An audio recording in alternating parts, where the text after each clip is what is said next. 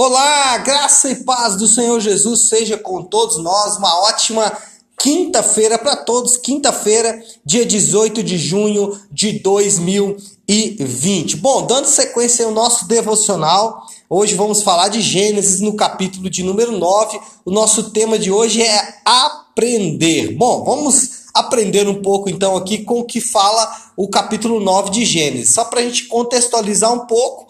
É, o dilúvio já acabou, né? Ah, nós temos ali o capítulo 6, quando Deus estabelece, né? É, determina o dilúvio. O capítulo 7, o dilúvio se desenvolve. O capítulo 8 é, é, é a narrativa do fim do dilúvio e a saída de Noé da arca. E agora no capítulo 9, como os homens que saíram da arca vão viver. Lembrando que saíram da arca quatro famílias, né? Quatro homens com suas esposas, Noé, os seus três filhos, Sem, Cão e Jafé e esses homens começam a viver. De imediato, Deus vai estabelecer algumas, é, restabelecer algumas regras, como é, ser de fecundos, multiplicar, encher a terra. É, é, mesma ordem essa dada lá no Éden.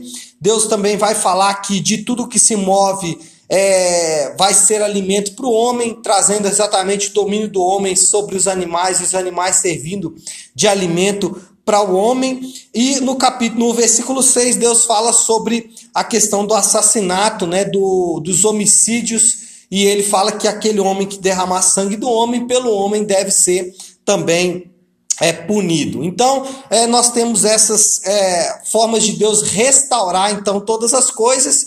Depois Deus vai mostrar a sua aliança através do arco. Deus vai fazer uma aliança com Noé e, e essa aliança vai ter uma, uma é, sinal, um sinal visível que é o arco-íris, e aí nós já temos aqui o nosso é, indício aí do Senhor Jesus, assim como o arco-íris é o sinal visível da aliança de Deus com Noé, Jesus e a cruz é o sinal visível da aliança de Deus com o homem, aliança essa é que não pode ser rompida, não pode ser quebrada. Bom, mas o que nós aprendemos, já que o tema é aprender o que nós aprendemos com a próxima é, narrativa da história, que é o pecado de Noé. Aqui vai contar que Noé ele é, plantou uma vinha, bebeu o vinho dessa vinha, ficou bêbado e depois é, seu filho Cã viu a sua nudez e isso trouxe grandes consequências. Primeiro,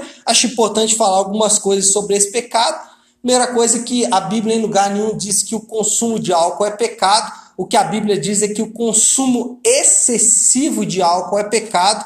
Né? A embriaguez sim é pecado e o que Noé fez foi embriaguez. Ainda assim, mesmo o consumo de álcool não sendo proibido de acordo com as escrituras, é, é extremamente é, aconselhável que não se consuma álcool, porque toda vez que a Bíblia relata é, qualquer tipo de consumo de álcool, alguma coisa não muito boa está acontecendo. Outra coisa, outra coisa que deve destacar é que essa nudez de Noé não fica muito claro qual pecado seria esse. É, a maioria dos comentaristas bíblicos dizem que esse pecado de nudez não está relacionado apenas à nudez, mas provavelmente houve algum tipo de violência sexual. Não sabemos se houve é, conjunção carnal ou não, provavelmente não, aqui é tudo especulação, mas apenas a nudez é, não é, o texto bíblico não diz que é apenas essa nudez, ok? Mas dito isso, né, o que nós temos aqui é dois pecados, embriaguez e essa nudez de Noé. E o que aprendemos com o pecado de Noé? Bom, primeiro,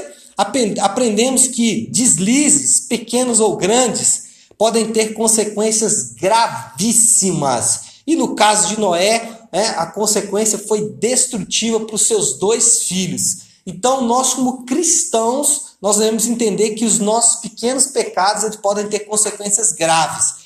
Agora, isso para o líder é potencializado. Por mais que o líder ele seja um cristão comum, ele precisa vigiar de forma mais severa.